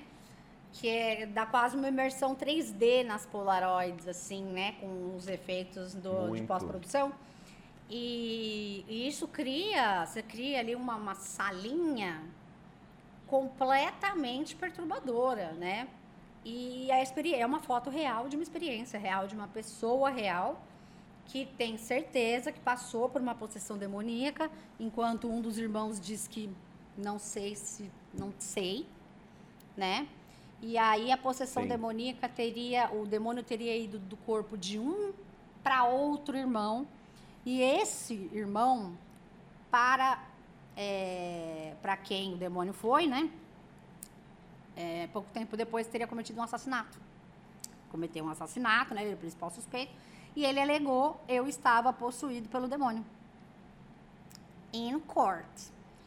E aí, é, mostra um lado do Ed da Lorraine Warren que você, eu pelo menos, né, não tinha conhecimento ainda. Que é o dessa procura para fechar negócios né, de livros, onde eles acabavam ficando com a- o lucro quase todo, né? Eles receberam 10% a família. Sim. Então eles ganham aí, né? Foram ganhando até com os filmes, inclusive. Sim. Né? A família. É, porque eles foram. É uma, faz parte da construção aí das, dos casos, né? do Ed e da Lorraine. É, tem esse olhar, da, a família fala sobre isso de uma forma bem consciente, né? Que eles se sentiram é, explorados, um pouco né? invadidos é. e explorados por eles, porque eles prometeram várias coisas e eles falam, inclusive, da, da Invocação do Mal, né? Da, do, da série de filmes, porque, obviamente, os livros e as histórias ganharam outra dimensão e outros dinheiros depois que todas as, muitas das histórias de, de Lorraine Warren viera, foram para o cinema. Uhum. Mas eu nunca tinha visto também, não sabia essa história. Eu sabia da história da possessão no tribunal, porque é bem emblemático nessa né, esse caso. É, se eu não me engano, tinha tido também uma ideia de um caso na Inglaterra em que usava essa a ideia da possessão. É, esse foi o primeiro. Uma ideia do descontrole aí. É. E é bem, é bem absurdo assim o olhar do, de como eles não resolveram, mas de como se mostrou esse caso e como isso virou na opinião pública e como eles também ficaram muito mais famosos do que eles já eram, né, Ed Lorraine. Lembrando que eles também ficaram muito famosos com o horror em MTV. Então tem, eles também escolheram lugares e situações e possíveis possessões e atividades paranormais, é, sobrenaturais, o que for, escolheram situações muito fortes de mídia que também transformaram eles em grandes nomes aí dos do, caça-fantasmas. É, eles... e o mais é, louco como eles se colocavam é que bom, a Lorraine morreu depois, né? Ela morreu em 2019. O Ed acabou morrendo acho que em 2008, 2006. Mas é, o Ed tinha uma amante que eles mantinham ela quase trancada, não porque ela foi sequestrada, não, mas é porque ele era bem mais velho, ela tinha menos de 30 e era uma amante que ele tinha lá na casa deles e a Lorraine sabia e ela vivia meio que presa dentro da casa para ninguém ver ela, sabe? Tipo. E agora a gente vai para a próxima categoria, categoria de número 8, melhor filme ou série baseado em fatos reais que parecem bem surreais. Essa aqui eu escolhi de 2022, mas que eu já vi esse ano. que é a série sobre The Qual? Chip and Dales, que são os Chip and Dales, uh. né? Que é quase o Magic Mike ali, um clube de strip de homens.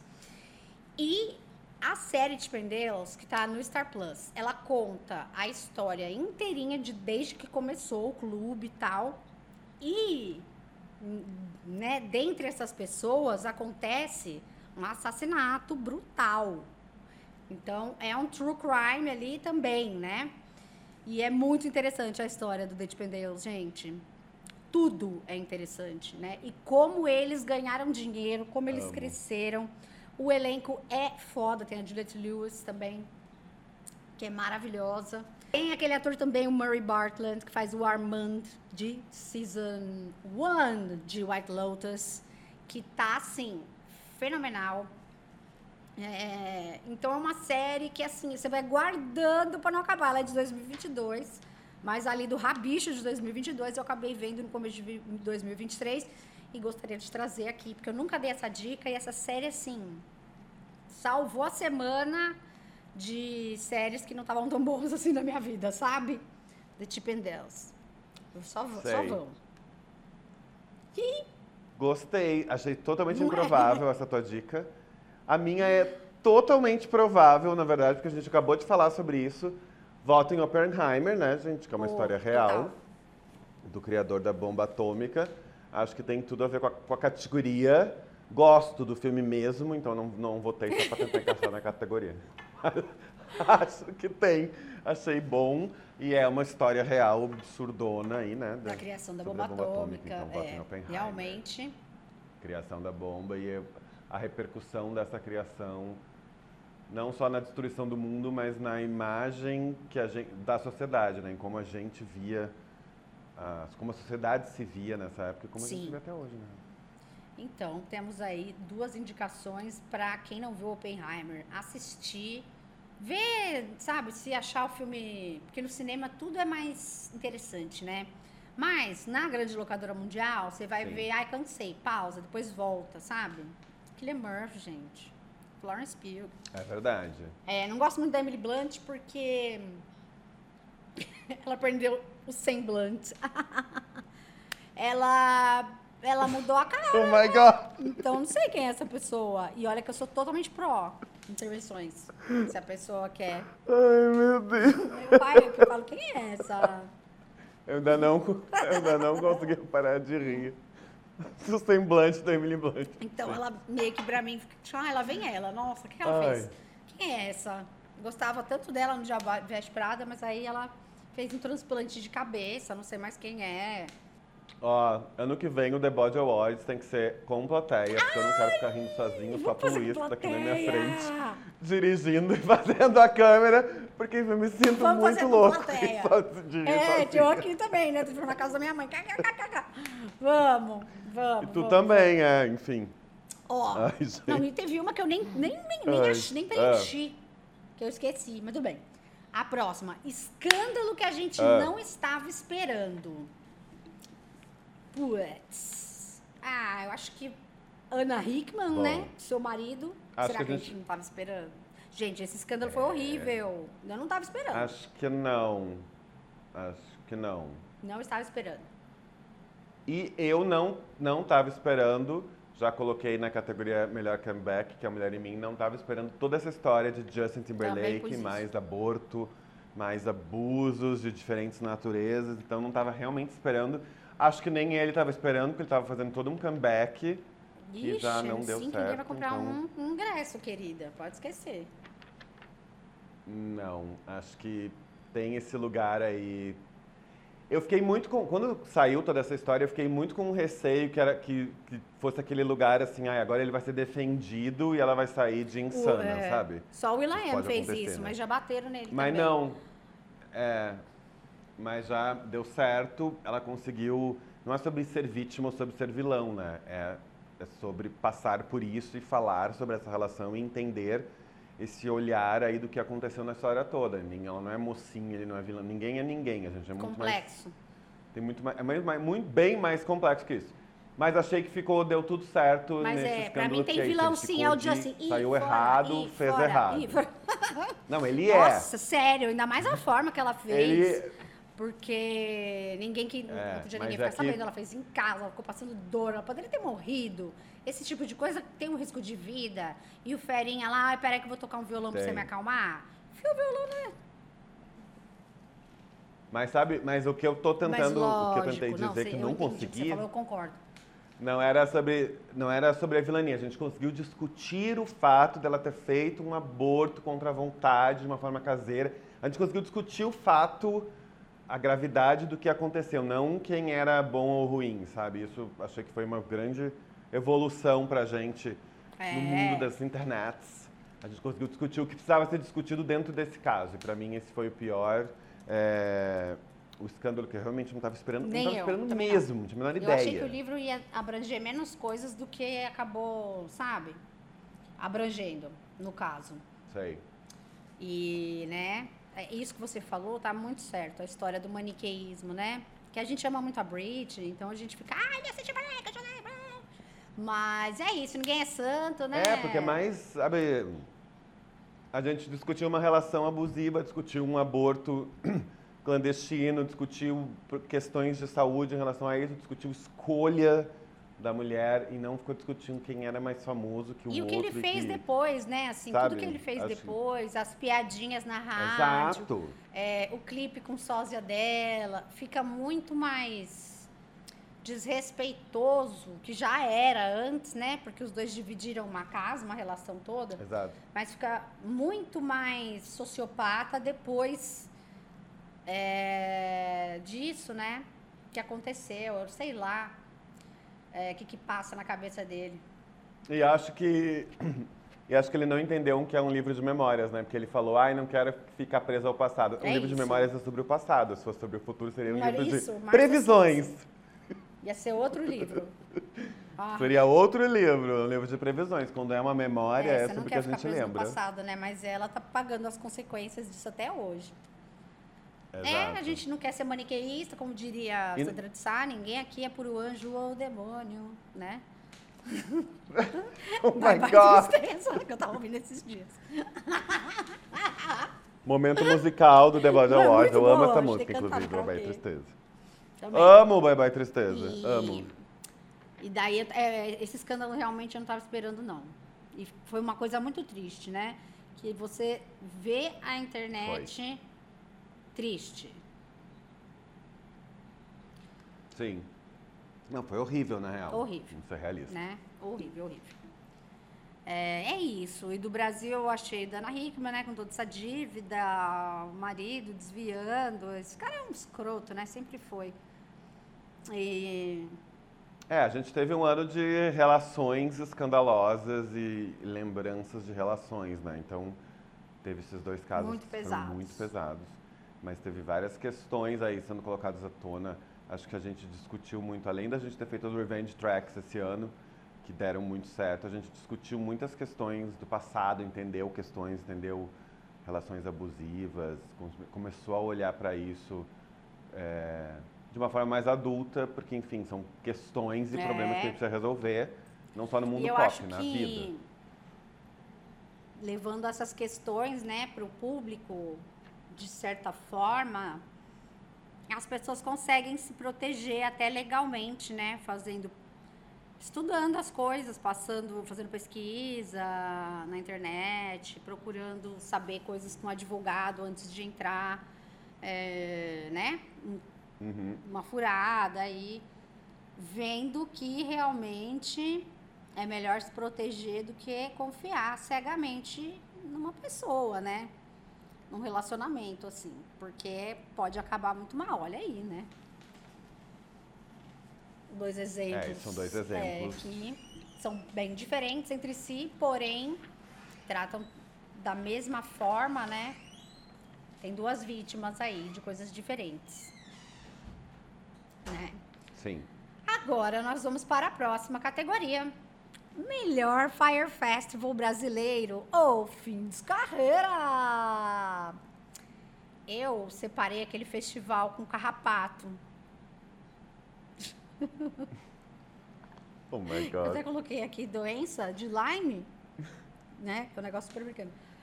Que teve rato, esqueci Sim. o nome. Falei, nem vou procurar também, nem vou falar, porque não quero. Mas aquele festival de São Sim. Paulo, que cho- mudou de lugar, choveu e tinha bicho, carrapato, não sei o quê, para as pessoas. Que isso, gente?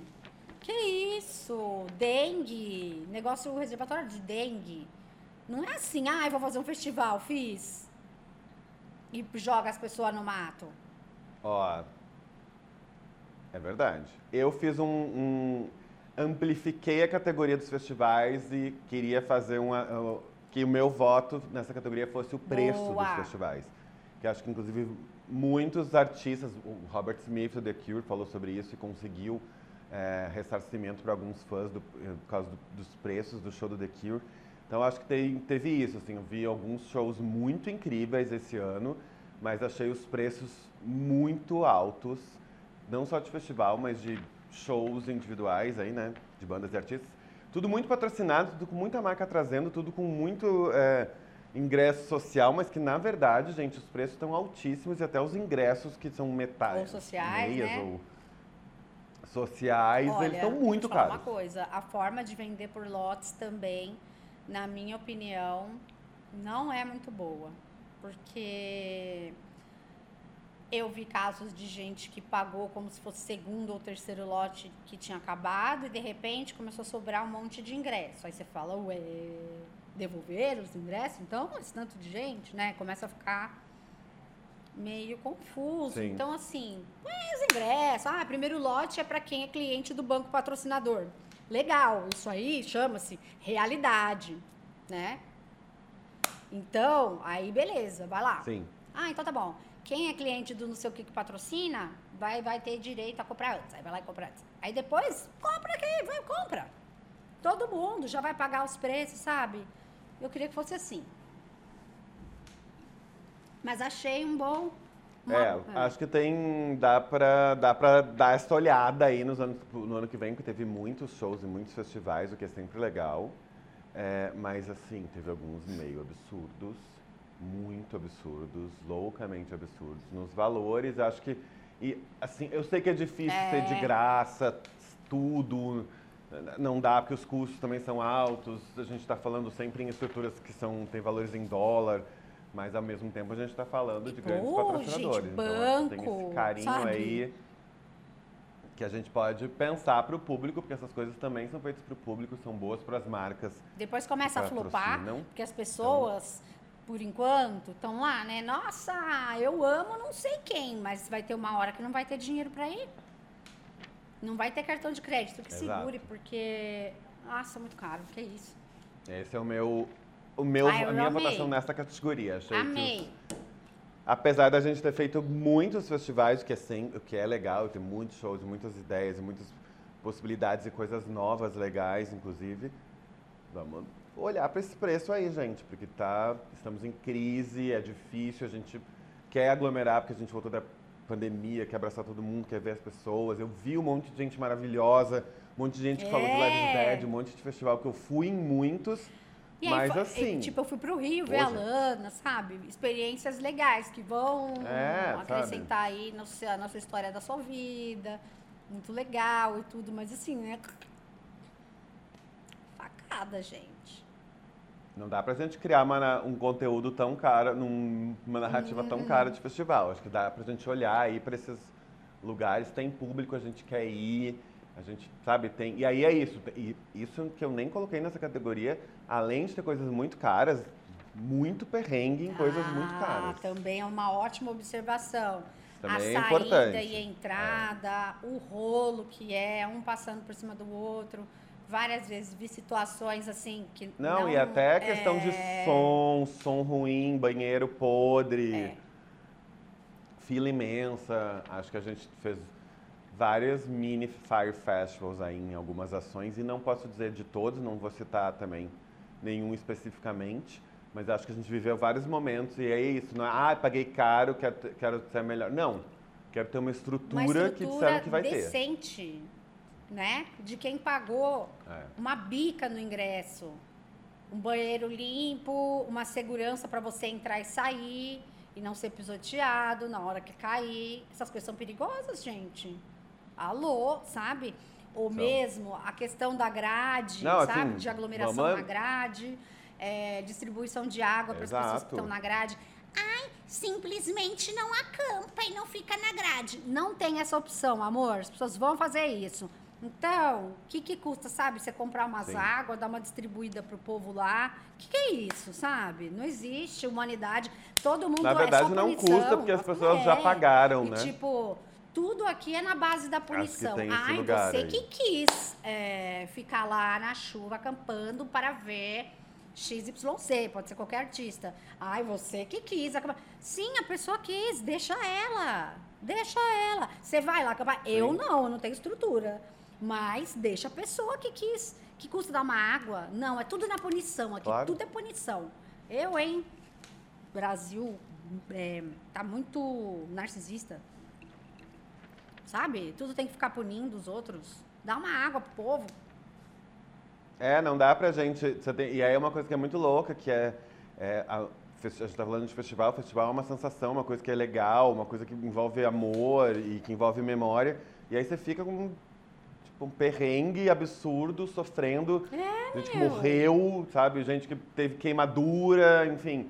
A gente teve várias questões aí envolvendo várias coisas durante o ano em relação aos festivais e shows, que são questões de organização que acho que é bom a gente olhar, porque, enfim, já entendemos que a gente tem público, que o público quer ir, que a gente gosta dos artistas e que é possível ir. Então agora a gente só precisa ir com os direitos do que a gente pagou e com, sabe, com um olhar aí também humano Lógico. sobre as coisas, do tipo... Não é que a gente está dando água, as pessoas pagaram para permanecer vivas e dentro de um festival e, sabe, não tem insolação, Gente, eu não lembro desidratada, não, não tava É, isso na regra do festival. rolava. Lembra quando a gente cobria shows, que a gente cobriu já zilhões juntos, né? É, e os Sim. seguranças sempre tinham lá um cooler com um monte de água para distribuir para as pessoas que é, ficavam lá na fila, às vezes não é nem, nem dormir, mas enfim, chegavam cedo e passavam a tarde lá para ver o headliner, que era o Arctic Monkeys, que vai tocar super tarde, sabe? Tipo, sempre tinha esse cuidado. E agora não, parece que só falta as pessoas tomarem um soco na cara. Não sei, né? Acho que tem- tinha que ser revisto isso aí. É, questão de segurança das pessoas, né? É, a gente deu umas, assim, por questões, né, a gente aprende muito dando errado, então várias coisas deram muito errado e algumas coisas começaram a mudar. Mas essa semana eu estava vendo, inclusive, essa questão, por exemplo, dos projetos que envolvem a gratuidade da água. Muitos estão parados depois de tudo que aconteceu, então acho que tem, vamos olhar para isso, sabe? Tem, a gente tem que olhar de uma forma humana para coisas que envolvem as pessoas, sabe? Os shows precisam das pessoas, então vamos tratá-las bem. E se a gente não quer tratá-las bem porque a gente é bom, a gente tem que tratá-las bem porque é um ingresso, é um produto, é um serviço, as pessoas precisam, sabe, receber o que elas pagaram É e isso. investiram para. Concordo. Enfim, era só Todo uma categoria, negócio. virou todo um... Mas tudo bem, vamos pra próxima, que tá acabando. The Body Awards É também pode ser sério. Melhor showrunner que arrasou. Showrunner que arrasou. Ó, eu votei, então, demorei muito, não ach... eu fiquei na dúvida de quem que eu ia escolher. Aí eu escolhi Craig eh, Mazin e Neil Druckmann de Last of Us, que foi a série que eu Ah, que amei. tudo! os criadores, achei que eles merecem o The Body Awards de showrunners, porque eles criaram, eles conseguiram criar aí um, um, um momento pop, que é uma coisa muito difícil de criar. Criaram esse lugar aí de adoração, de carinho, de Uhum. fãs e, e fics, e o Pedro Pascal o foi meme em si, é, É, que dilf de todos. que ele deveria, que ele é maravilhoso. Então acho que eles conseguiram criar esse, essa- esse fenômeno pop, que acho que é uma das coisas mais difíceis, né? Você criar algo que se torna inesquecível, que modifica a vida das pessoas. Ai, maravilhoso! Eu voltei no Jesse? Armstrong de hum, Succession. Porque, ah, eu amei Também, essa série. hein? Eu achei que ela trouxe uma perspectiva muito nova, engraçada, descolada da realidade em que vivemos, que é como essas pessoas realmente vivem, né? E com muitas referências e easter eggs à família Murdoch, né? E o Logan Roy tendo ali Sim. incorporado um Rupert Murdoch. É, Achei tudo extremamente bem feito, engraçado, triste, é, sério, ridículo ao mesmo tempo. Os atores, sério, nunca vi nada parecido é, nessa série, assim, a intimidade que eles tinham e a abertura para improviso. Então, Jesse Armstrong para mim foi o melhor de 2023 e é, Jenny, a Jenny Han, que escreveu a trilogia do Verão que Mudou Minha Vida. E ela teve uma outra showrunner junto com ela, Sarah Krushenka, sei lá, não me lembro o nome dela agora. Mas é, é uma série super coração leve, sabe? E arrecadou muita grana para o Prime Video, né? Que é uma série Amazon. E é muito divertido.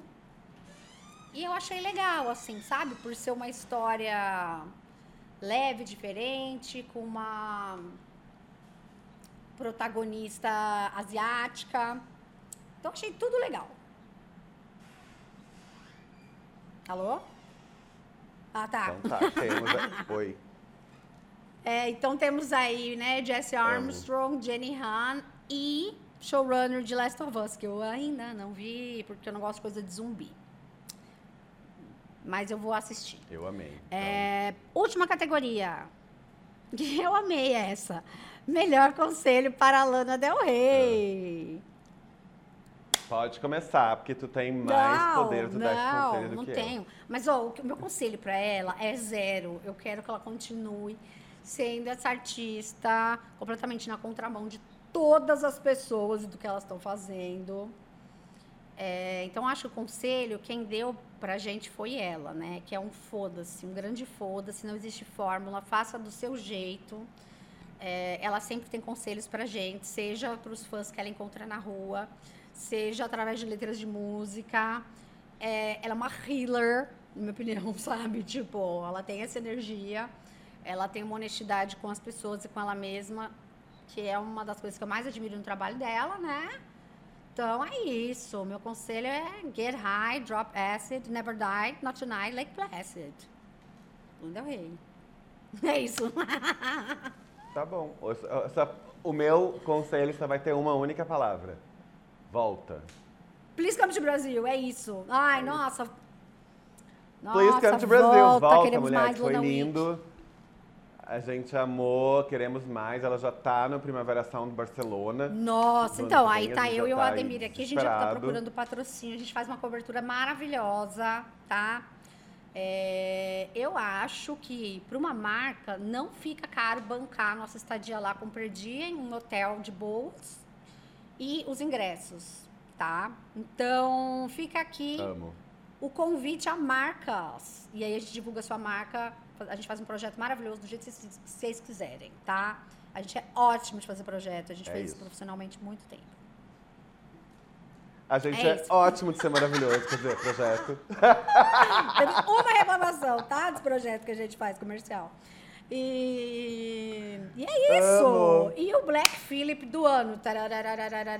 Para quem vai? Ícone do ano de 2023. Difícil, né? Ah, super difícil. Eu fiquei muito pensando, e aí, como a gente entendeu que é um prêmio Black Philip e Black Philip é uma ideia satanista, que eu amo, mas é.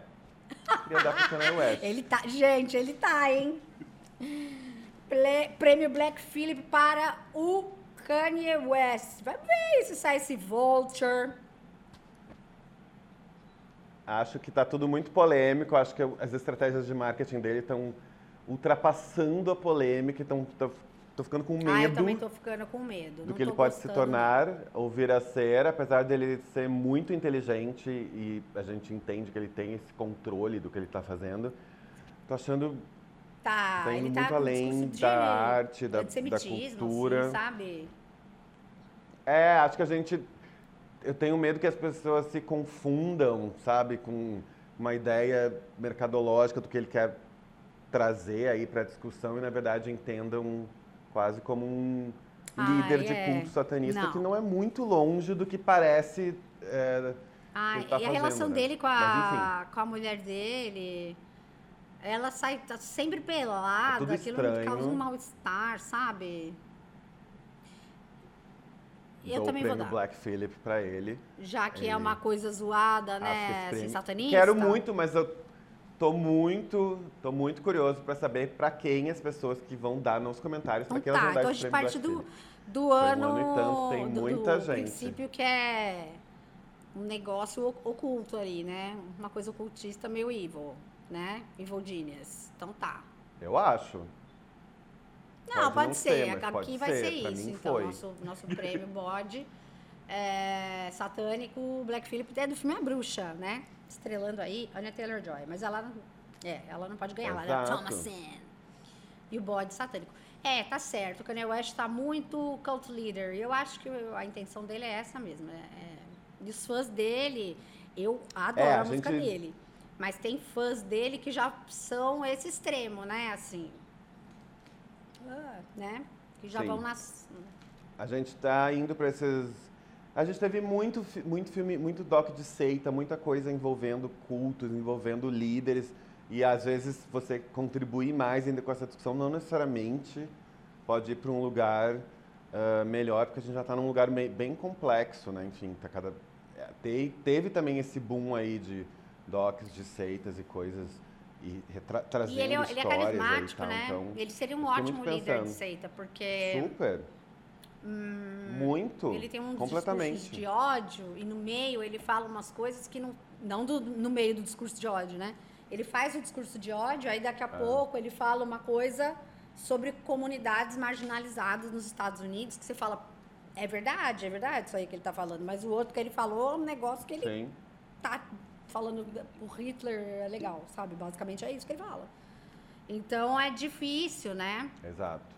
Você fala, É, eu fico sempre pensando se a gente consegue. Às vezes eu não consigo atingir o nível de discussão que ele está trazendo, sabe? É Tipo, tá, por que, que ele está falando sobre O isso? que que ele quer quer discutir? discutir? Aí É. eu fico pensando, gente, não sei. E será que as pessoas estão conseguindo? Será que isso não está sendo mais extremo para um lado que não deveria, em vez de estar tá sendo mais discutível? Eu sempre penso essas coisas. E não sou essa pessoa que fica sempre ponderando o mundo. Eu é... tenho opinião, mas às vezes em relação a essas coisas eu fico, fico pensando, ai ah, gente, não sei, tô na dúvida se isso é o melhor caminho para é. chegar nesse lugar aqui Kanye, sabe? É... Quando ele... É. E eu sinto legal. falta, tipo, vamos é. fazer música, vamos falar sobre isso, vamos falar sobre arte, vamos deixar de polemizar com Fazer as roupas, já é sabe? Tipo, porque ele é um excelente fashion designer, eu gosto das coisas que ele faz. Coisas, Exato. às vezes, que ele faz que eu acho polêmicas Enfim. e engraçadas, né? De roupa mesmo. Mas fato é que ele tem ali uma relação forte com moda, mas ele foi, passou por esse lado aí, cult leader, bem extremo, é, toca muitas vezes na extrema direita, Sim. que eu não gosto, e ao mesmo tempo ele fala, sabe, tipo, sobre comunidades que realmente são marginalizadas é, nos Estados Unidos, né? Então você fala, mano, onde você vai, sabe? Então eu acho que é isso. Esse é o prêmio. Sim. Volta Kanye West a ser o que você era antes. Não sei se é possível. Muito. Mas eu acho que ele teria um perdão aí das pessoas. Se ele falasse, ai, gente, eu não estava bem, né? Falei muitas coisas que eu não concordo, mas agora está de volta! Né? Como ele fez ali na transmissão do Katrina. Aguardemos, é, não é, sei.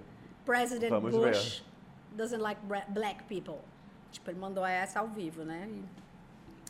E, e o Mike Myers, assim. Ah, ah, ah, porque realmente o presidente Bush ali é, meio que cagou para as pessoas que estavam sem casa, né? Ali depois, no, no pós-Katrina.